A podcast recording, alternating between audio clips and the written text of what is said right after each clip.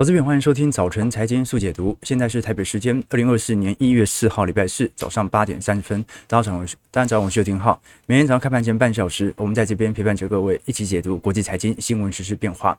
那一早，我们先来观察，在昨天联总会会议纪要正式发布之后啊，市场上的理解啊，呃，反而对于股价有持续的。回调，我们看到道琼昨天又跌了三百点呢，纳指跌了一点一八 percent 呢，费半下杀了二点零三 percent。这个美国股市今年真的是开局不利啊。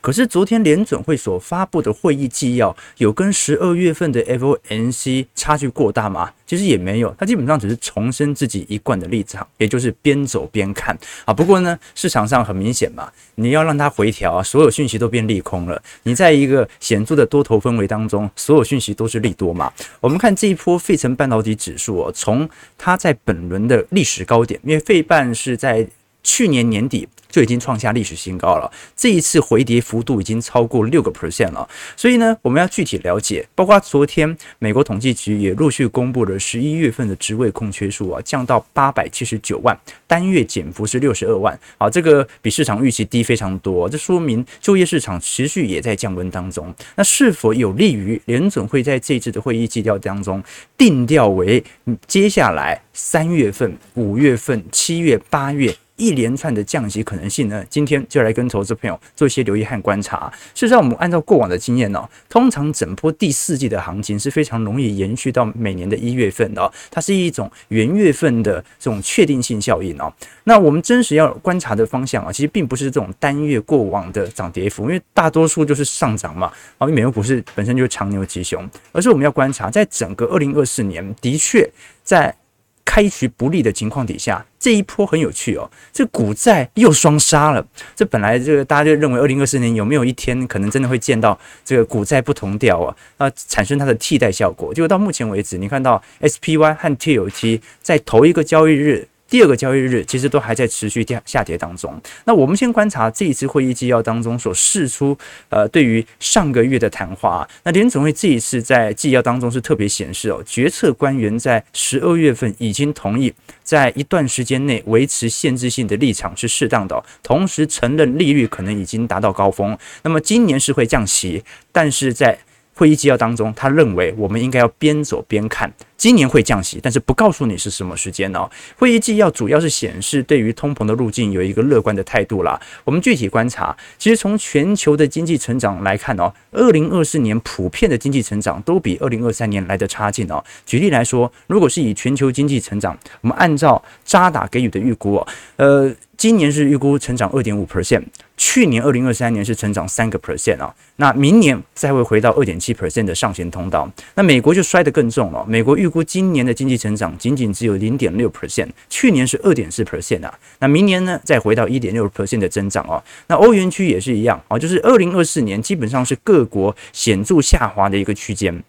那台湾比较不一样啊，台湾是二零二四年的经济成长啊，一定比去年好。一定啊，这是百分之百一定的啊！去年经济成长啊才一趴多嘛啊，今年预估是三趴，就算给他一点误差范围，基本上啊，台湾今年经济成长一定很亮丽。为什么？因为去年摔太惨了啦啊！台湾今年去年台湾的出经济成长啊，大部分是百分之七十是由出口来决定的。那去年因为库存过于严重，出口的大幅衰退哦，台北股市获利年减率普遍来看是两成到三成起跳，所以呢，去年基期压得非常低，好，所以。呃，二零二四年台湾的经济成长跟全球可能会稍微脱钩，但不代表台股就一路上上涨了，因为美国股市的卖压还在嘛，可能会因此而产生。所以呢，我们还是要看一下国际对于今年在中旬左右软着陆的预期存在。那从这次的点阵图其实也看得出来，呃，就说。市场的普遍预期哦，是三月份就有降息一码的空间，五月份再降息一码，六月、七月再各降息一码，并且在九月份降息一码之后，接下来就十二月。所以今年预估的降息幅度是有五码到六码左右哦。不过按照联准会的点阵图啊，其实能够降个三码四码就已经偷笑了啦。为什么？因为经济其实没有想象中来的差。美国今年的经济成长的滑落，是因为去年基期太高，所以就算今年跑得稍微慢一点点，那又怎么样呢？更重的事情是，联准会在会议纪要当中已经特别提到了，现在对于通膨路径是保持着非常乐观的态度的。我们从全球各大通膨的展望来看哦，虽然我们都预估二零二五年全球经济再度会回到上行轨道，可是现在普遍的预测值针对通膨的展望啊，几乎无一例外全数向下，也就是二四年的通膨会比二三年低，二五年的通膨又会比二四年低。全球的通膨率哦，从原本二三年的五点四 percent 下滑到二四年的四点五 percent，再下滑到二五年的三点四 percent。美国的部分是从二三年的四点二 percent 下滑到二点六 percent，再下滑到明年的二点一 percent 啊。市场少数预估有可能会有更为显著通膨传导的，大概就是中国市场和印度。不过呢，看要要看是不是需求型通膨所带动的。中国到目前为止，至少截至去年呢，基本上还是可以称之为通缩。所以呢，联准会虽然对于二零二十年年底的利率预期，到目前为止仍然存在的旗舰，有八名官员预测今年会降息一码或者更少，十一名官员则是预估至少降息三码，但是没有。几乎没有了，没有官员认为今年会像市场预期的降个五码六码哦，所以哦，啊，这种联总会所释放的基调，它一方面就是认为啊，它有能力让经济能够软着陆，在下半年持续的增温。那如果下半年持续增温哦，那下半年的降息路径可能又突然又停下来了，对不对？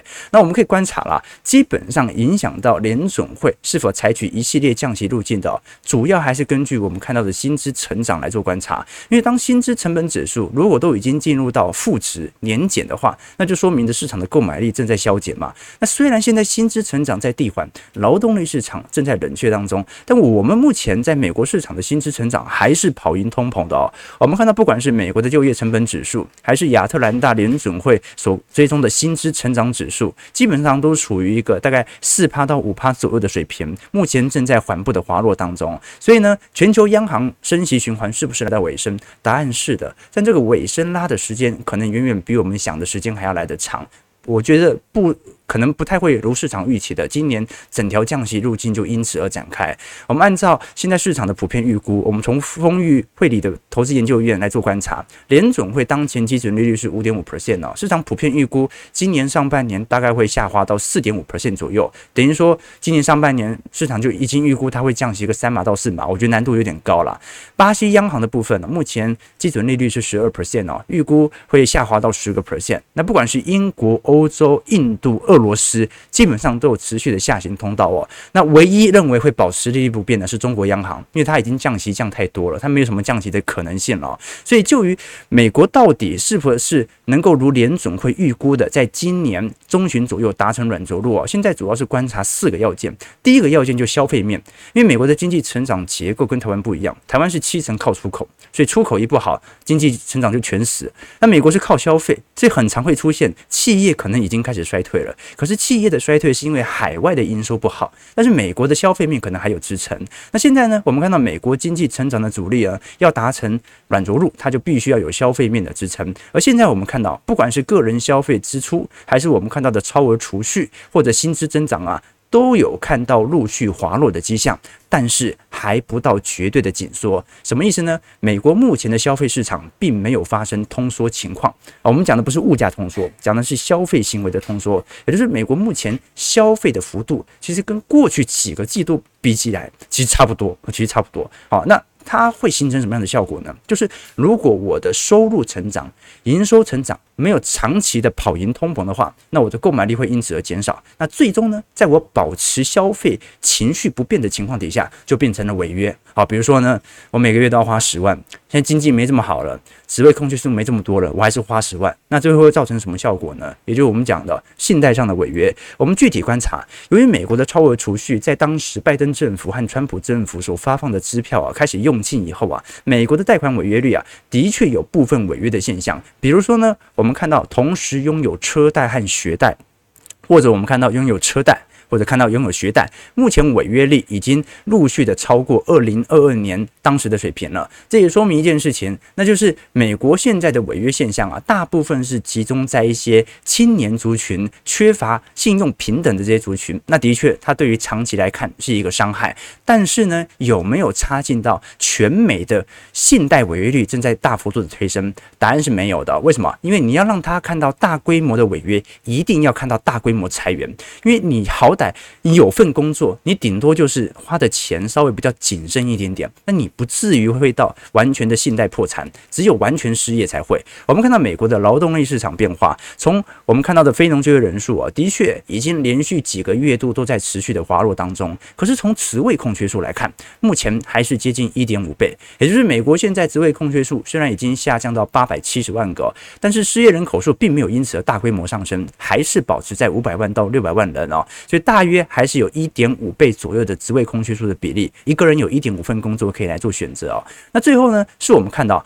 就是我们过去会担心说，哎，这个二零二四年呐、这个软着陆无望啊，一定衰退啊。有一个看法是，那个通膨这么高，它不可能降息的啦，啊，那不可能降息，它最后就会造成信贷风险，它最后就无法达成软着陆啊。所以呢，当时有一个前提通膨压不住，可是现在来看，通膨大概率是已经完全压住了。停滞性通膨的风险已经完全消失。我们具体观察，从美国通膨的年增率拿来跟美国基准利率的比比较，它的死亡交叉早就已经出现了，而且已经长达接近有半年以上的时间。这说明目前联邦基准利率。银行的利息已经完全可以打赢通膨，那这种情况，只要时间线拉得越长，市场的心理预期也会来得越为显著哦。所以它最终造成什么结果呢？那就是我们观察到市场的资金在今年对于衰退始终有一些担心的隐忧。换句话说，大家宁愿先把资金存放在一些相对保本型的债券，债券到时候你利率调降了，我还有机会有资本利得才可以赚取哦。但股市，哎，这很难说诶，到底是不是能够成功软着陆呢？我们可以具体。观察，如果是以在整个二零二三年的资金流向哦，全球股票型和固定收益型的基金哦，的确，我们看到非投资等级在和新兴市场债啊，遭受了市场上比较显著的抛售情况。可是像是头等债或者货币型基金市场的规模啊，它的资金流入金额是远远大于全球的股票型的基金的哦。好，这换句话说，大家现在还是更加偏好于持有债券，这是目前投行的看法。OK，好，那。那就看大家的想法了哈。我一向都认为，呃，持有债券有它的目的存在，但是呢，我们要期待它短期内赚取如此庞大的资本利得，我认为是有难度的。就如同我刚才聊到的，我是更偏好美国经济有软着陆的空间。也就是说，债券价格虽然可能谷底会见到，但它始终在一个软着陆的当下，它始终就是一个出升段哦，就是一个缓步推升的感觉哦。那真正软着陆能够庆祝大好行情的是谁呢？啊，那肯定是股票市场啊。不过市场普遍看法并不是这样想的啊。从它的目标价就看得出来了。我们看到华尔街哦，最近虽然更新了一些适度调升的标普百指数目标价，但是大幅调升的其实是我们看到二零二四年的高评级债券哦。这次摩根大通和摩根士丹利都预估啊，二零二四年美国的投资债券的回报率啊，有望四年来首次超越投资级等值呃这个。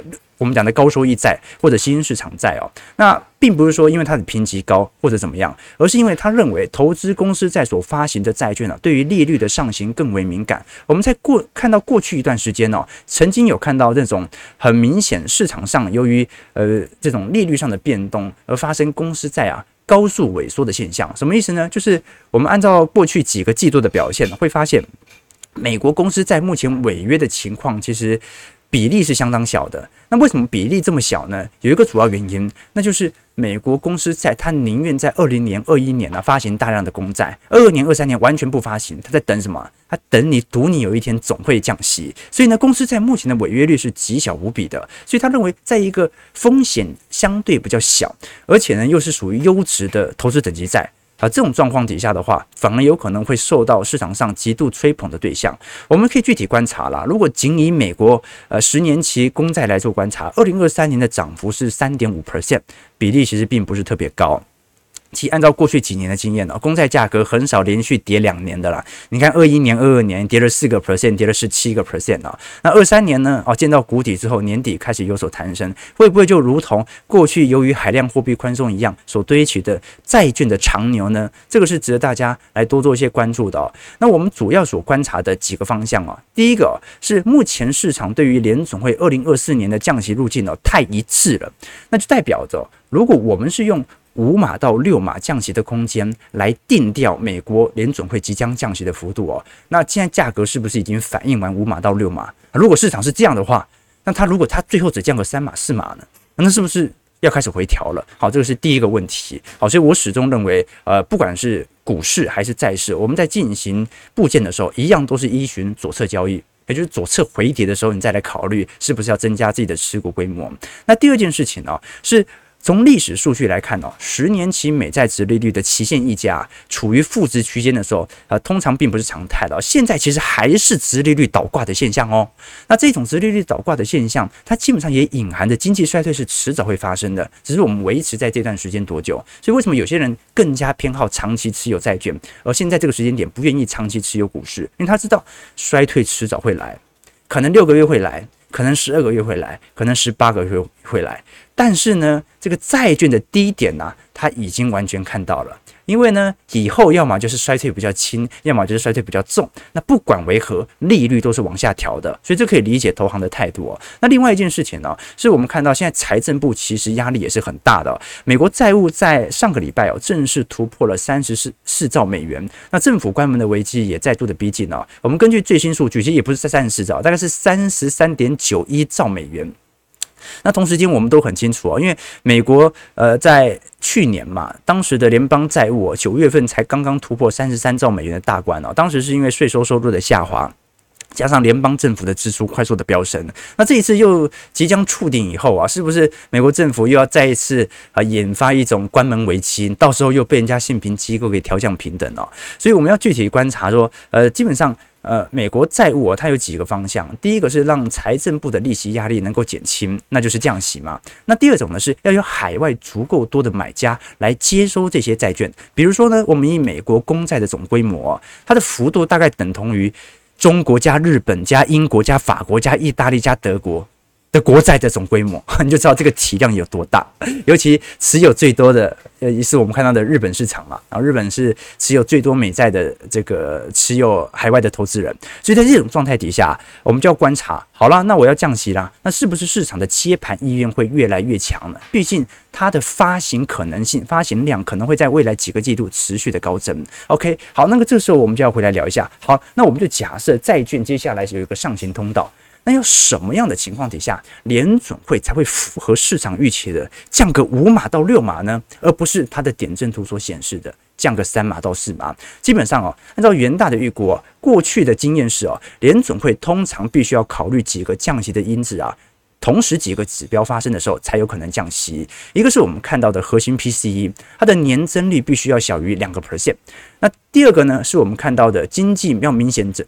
减速，实质利率要接近百分之五。第三点呢，就是股价直接大跌超过两成啊，就直接进入熊市以后，市场上很快恐慌情绪就导致联准会必须要立即做应对了。这个时候不管经济指标怎么样，联准会都有紧急救市的必要性。就好像在二零二零年三月份，其实经济数据不差，为什么不差？因为来不及公布，三月份的数据是四月份公布，但是三月份的疫情足以让联总会知道接下来数据很会很差，所以要开始紧急降息啊。那第四个呢，是经济出现显著的明显下滑，而且股价要修正接近十个 percent 哦。那按照目前的市场普遍预估值哦，就是你要么就失业率上升零点三 percent，也就是今年三月份它降息的时候，你要看到失业率很直接的突破四个 percent 的水平。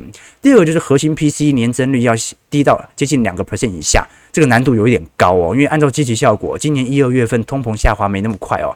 那第三点就是 ISM 制造业指数突然下弯，可是目前正在打底当中哦。再就是实质利率上行百分之零点五哦，那这要么就是通膨下滑，要么就是利率在提高了。所以呢，我们从这些指标来做观察，基本上我个人认为市场有一点过度期待它的整条降息的预估路径。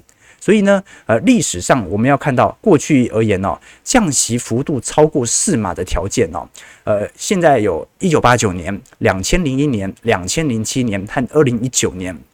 那你像是八七年、九五年和九八年降息循环，最终只有降三码。所以我们必须承认哦，如果市场上真的有那种今年经济有软着陆的可能性，那基本上哦就不会降这么多。所以呢，这个债券价格，在整个二零二四年哦。呃，我们当然可以予以期待，那我不认为债券价格一定会超越股市报酬，哦，这个是只是我的想法。提供给投资朋友了啊，但它的利率的确是很漂亮的啊，所以这个时候就会提到一个问题，这是网友最近在提问的，就是说如果债券利率水平呢，目前平均来看呢，在投资等级债都已经来到五个 percent 左右，那么公债的部分大概在四个 percent 到五个 percent 啊，那更不用讲一些非投资等级债或者呃我们讲的新兴市场债已经来到七个 percent 八个 percent 啊，那对照回最近零零五六所公布的配息金额。到底应该是以高股息 ETF 还是以债券型 ETF 作为主要持有领息的对象呢？我们具体观察，在零零五六啊，二零二四年一季度的配息公告啊，这一次是配发零点六六块。如果你换算它的收盘价的话，年化配息率其实蛮高的哦，哦，大概有七点一 percent 哦。那其实你可以观察到，在元月份台北股市公告的 ETF 配息名单当中啊，其实都很亮丽。但是有一个原因哦，是因为现在都改季配息了。你不知道这个一季度所发放的金额在二三四季度是不是一样的高？如果一样高的话，哎，那台北股市的高股息怎么瞬间都变成七个 percent 到八个 percent？是不是有点太高？因为台北股市平均现金股利殖利率现在才三点五 percent 啊。那我们可以具体观察，你像是群益半导体收益哦，现在预估年化配息率按照一季度的发放会有八点四 percent，国泰台湾五 G Plus 哦八点二 percent，零零五六七点一，永丰 ESG 低碳高息六点九 percent。中信台湾智慧五十六点一 percent，连零零五零都有四点四 percent。好，这我必须承认一件事情哦，那就是第一个，现在台北股市股价不低，所以很有可能是由于在一季度所配发的配息啊有过度膨胀的疑虑存在。要不然我具体看了一些这些高股息 ETF 的成分股啊，我、这每档股价都很高诶，哦，这高到什么幅度呢？高到它根本就不该有这么高的呃现金股利值利率的表现哦，因为去年的配息其实。赚的钱不多了，今年没办法配这么多啊，这必须承认哦。那我们具体观察，你看在 ETF 过去一个月、三个月、六个月的报酬啊，在整个二零二三年表现最为亮丽的，几乎清一色都是高股息 ETF 哦。星光台湾半导体三十哦，这个我应该讲不好意思，这个大华优利高田息三十哦，年初至今二零二三年涨幅是五成八，零零五六涨了五成六，群益台湾精选高息涨了四成六。凯基优选高股息三十，涨幅有六成一。哎，这个 ETF 的涨幅都这么亮丽。你相信它今年会有七个 percent 到八个 percent 的平均年化值利率吗？我认为难度是有点高的。所以在这种前提以底下，我反倒会觉得，呃呃，这个高股息 ETF 啊，它可能第一个值利率在现在所公布的配息金额所换算的，可能接下来四个季度或者它是半年配的这种配息，可能会有点失真的现象。那第二件事情呢，是那如果现在它的殖利率已经跟头等债差不多，那我应该优先选择哪一点？或者公债？ETF 它的殖利率稍微比高股息 ETF 低个一个 percent 到两个 percent，那应该优先选择美债 ETF 还是属于高股息 ETF 呢？首先，我们通常没办法直接拿呃债券殖利率、收益率拿来跟股票殖利率进行比较。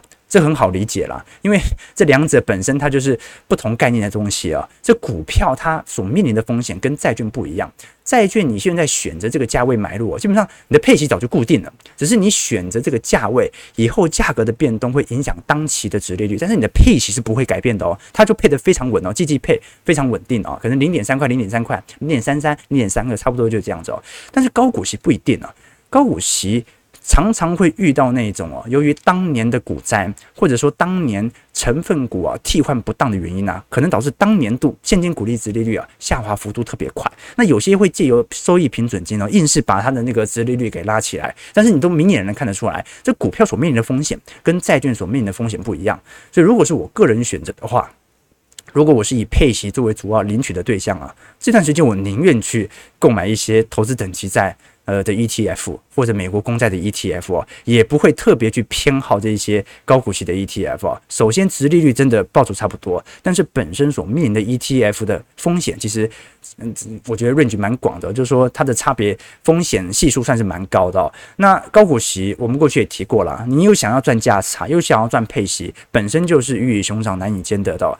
净值第一个问题就是高股息 ETF 净值通常很难提升啊。台北股市平均的现金股利殖利率啊，大概在三点五到四个 percent 哦。但是在去年高股息 ETF 配息率都来到六个 percent、八个 percent，可以配出这么高的股息哦。大家仔细去看一下，到时候收益分配数就知道了。一定一定有很多是来自于资本所得哦，就是它配的息哦。你像零零五六，我猜啦，可能有五成来自于它赚取的价差，根本就不是来自于配息，这很好理解。这过去几年都是这样子了。为什么？它只要当年景气大好，它配给你的息大部分都不是股利。都是他赚到的价，那零零五六怎么可能赚到价差呢？这很好理解嘛，啊，它成分股更替的时候，很有可能是赚钱的嘛，而且正由于股价涨多了，它才要把它给剔除，对不对？那再来啊，就是月配息、季配息哦，未必比年配息还要来得好啦。这个过去我们已经提过了，基本上，呃，反正长期换算下来，几乎是一模一样的，不要因为这样子就特别偏好哪一档啊。再就是现金流，你既然拿取了配息，那你的。复利的威力就会因此而减弱。最后就是你不要觉得景气衰退了，这高股息跌比较轻哦。那高股息有很多 ETF，它的贝塔值其实也蛮大的，波动度也非常高。好，所以提供给投资朋友，但只是我的想法啦，提供给大家做一些参考。好，我们回过头来看美国股市的表现啊，这个道琼。下跌了两百八十四点，零点七六 percent，收在三万七千四百三十点。标普下跌三十八点，零点八 percent，收在四千七百零四点。纳指下跌一百七十三点，一点一八 percent，收在一万四千五百九十二点。费半下跌八十一点，二点零三 percent，收在三千九百四十一点。从美国股市四大指数来看呢，啊，首先我们先看道琼的线型啊，很漂亮，啊，这波回档很健康。纳指的部分、标普的部分哦，都刚刚准备要跌破月线。那费半的部分是跌幅，跌幅真的比较重一点点哦。背半已经跌破了月线，可是我们过去跟投资朋友提过，正常一个长期性的回调，也就是那种月度型的回调啊，它通常必须要跌到中长期均线有一条到两条下弯，比如说呢，月线和季线下弯。弯到什么幅度呢？弯到它跟半年线和年线重新的交合。那当它重新交合，就代表短期成本价跟长期成本价形成共识。那这个共识呢，它就有利于下一轮行情的持续推高。所以现在整个美国股市的概况哦，基本上它就是一个很健，嗯，这很健康嘛。你让它回调，回调到季线其实都不为过，因为过去几个月度实在是涨太高了。那当然，投行。针对现在的行情呢、之所以有点保守是有原因的。我们看现在针对这些投行，普遍针对过去美国股市七大科技权值股的表现，预估今年今整体股价的增长哦。那你看辉达去年涨幅是两百多个 percent 嘛，今年市场的平均预估值大概就是涨个三成三成五就很厉害了。那你像是微软啦、Meta 啦、Amazon、Alphabet 涨幅大概十个 percent 就很不错了。苹果体量这么大，能够涨个三个 percent 就很厉害了。甚至现在投行大部分都在下调特斯拉在今年的展望，好，这电动车竞争越来越激烈嘛，啊，稍晚啊，这有机会我们会来做一些探讨电动车的概况哦，但是都足以去彰显哦，这个美国股市哦，现在在年初投行所释出的氛围就是涨涨太多了，涨不动了，OK，这个就是给大家的一些想法。那我必须承认啊，现在各大投行的讯息其实蛮交错的嘛。我们很明显看到，大家都是属于戒慎恐惧的。昨天我才看到那个财报狗的微语哦，他在脸书发了一篇文哦，呃，是彭博士所做的报告，他会去研究说，呃，不同的研究员预估年底的指数会多少，那他会把这些研究员呢，从下而上哦，分为个股研究员。然后和总经研究员哦，来预测说他们对于年底的展望为何？那非常有趣的一个情况是什么？就是他所调查出的结果是啊，总经的研究员都很悲观，他们平均预测标普五百指数啊，长期的涨幅啊，大概就只有四点三 percent 的年化报酬，远远低于啊真实的年化报酬九点八 percent。那个股的研究员通常都过于乐观啊，平均预测标普五百指数的涨幅是十一点六 percent 啊，也比平均真实的报酬九点八 percent 还要来得高啊啊，这说明什么事情呢？就说基本上你会发现到啊，市场上哦，本来就是。研究总经的总会无法接受这种泡沫的膨胀，那研究个股的都觉得自己的表现会非常亮丽啊，因此导致了整个标普百指数的涨幅有显著的向上拉抬哦。所以呢，呃，但他当然他有给一些结论，就是这个结论最后都是不准的啦啊。为什么？因为讯息太过乱了。现在预估二零二四年股市表现不佳的总经研究员哦，二零二三年也预估只会涨六点二 percent，什么意思啊？就是他发现今年对于美股相对不看好的这些总经研究员呐。去年也不看好，OK，好，就是这样啊。他不是说去年看好啊，今年不看好，他去年也不看好，他今年一样不看好。所以我觉得哦，大家也不要觉得说什么外资啦啊，针对台北股市的调节啊，就是在坑杀散户啦。台北股市真的有可能啦，但外资通常也不做小中小型股嘛。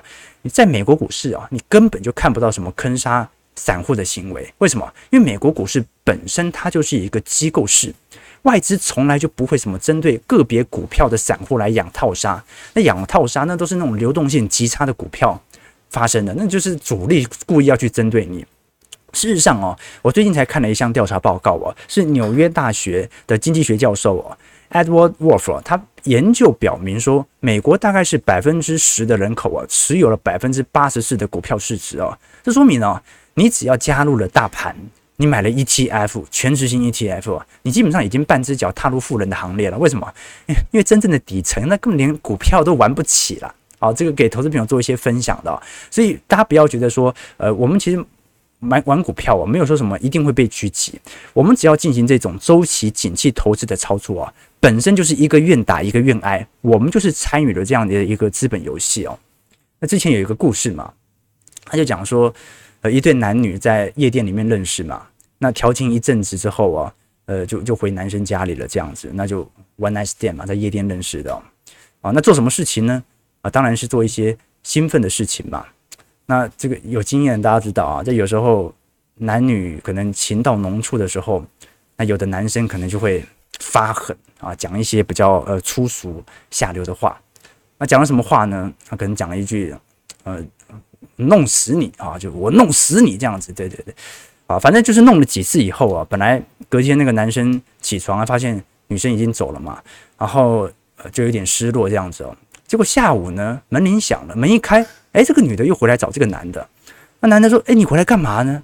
那女的说：“哎，不想活了呗。”好，所以所以很多事情哦，有些时候哦，其实大家都是愿者上钩啊。我们会同意在这个成交价买入，也意味着人家认为这个价格高到他可以卖出嘛。资本市场本身就是有钱人和有钱人的游戏哦。真正底层其实不买股票的，事实上你也不用玩呢，长期持有嘛，长期持有这些资本家长期赚多少钱，我们永远跟着他们的报酬，而且依循着周期投资，还买的比他们便宜一点点。嗯，我们这个部位不大嘛，没有那种流动性风险的问题嘛。啊，其实诈骗集团也是啦。你想为每年给你稳定五成六成的报酬，啊，它是什么意思呢？它也是愿者上钩嘛。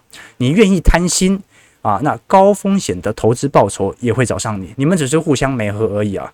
是你需要照片啊，你需要诈骗，你需要这些不切实际的报酬。所以你们刚好就没合了，所以很多事情都其实都是这样子哦。那我始终认为美国股市这种机构是啊，没有什么狙击的问题啊，因为他们本身自己的判断就已经有点乱了。我们可以具体观察了。当然，我刚刚讲的是美国股市哦，其他股市啊，这个不一定可能真的会有这样的问题哦。我举个例子来看哦，我们把长期的美元的年化报酬来做观察，我们看待美国市场、欧元区、日本股市、英国、澳洲、加拿大和新市场啊。那看得很清楚啊，这个越绿色啦，就代表着当年度的报酬来得越加亮丽哦。那么越红色就代表当年度报酬表现来得相对比较差劲哦。那可以看得很清楚啊，就是说，其实从长期表现来做观察，这个美国股市真的是从呃零八年以后啊，这个表现基本上就非常之亮丽哦。那其他的你像是欧洲市场啦、日本市场啦，或者新市场啊，或者尤其是中国市场啊。